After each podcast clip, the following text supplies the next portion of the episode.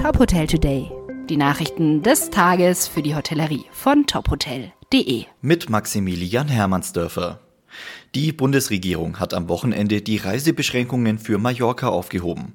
Urlaub auf der spanischen Insel ist also wieder ohne Quarantäne und Testpflicht nach der Rückkehr möglich.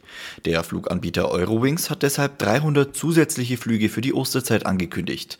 Beim größten Reiseveranstalter TUI wurden am Wochenende doppelt so viele Reisen gebucht wie im gleichen Zeitraum vor zwei Jahren. Die Reisewarnung wurde auch für die anderen Baleareninseln, weite Teile des spanischen Festlands und für den Norden Portugals aufgehoben.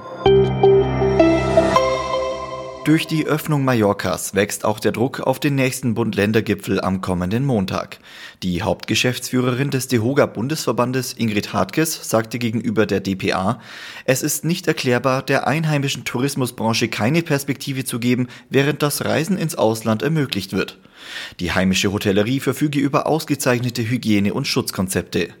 Auch der Tourismusbeauftragte der Bundesregierung Thomas Barreis äußert sich kritisch. Für ihn sei es schwer vorstellbar, dass auf Mallorca Urlaub möglich sei, aber im Schwarzwald Hotels noch geschlossen blieben. Mittlerweile läuft die Auszahlung der Corona-Hilfen wieder. Das teilte das Bundeswirtschaftsministerium am Freitag mit. Eine Sprecherin erklärte nochmals, dass die Aussetzung aufgrund von Betrugsfällen nötig gewesen war. Mit Stand Freitagmorgen seien seit November 2020 rund 9,6 Milliarden Euro an Hilfen überwiesen worden.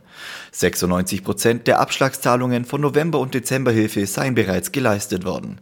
Die reguläre Auszahlung läuft weiterhin über die Länder.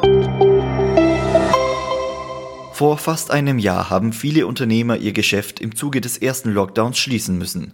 Entschädigungsansprüche wegen einer Schließung nach dem Infektionsschutzgesetz müssen innerhalb eines Jahres geltend gemacht werden.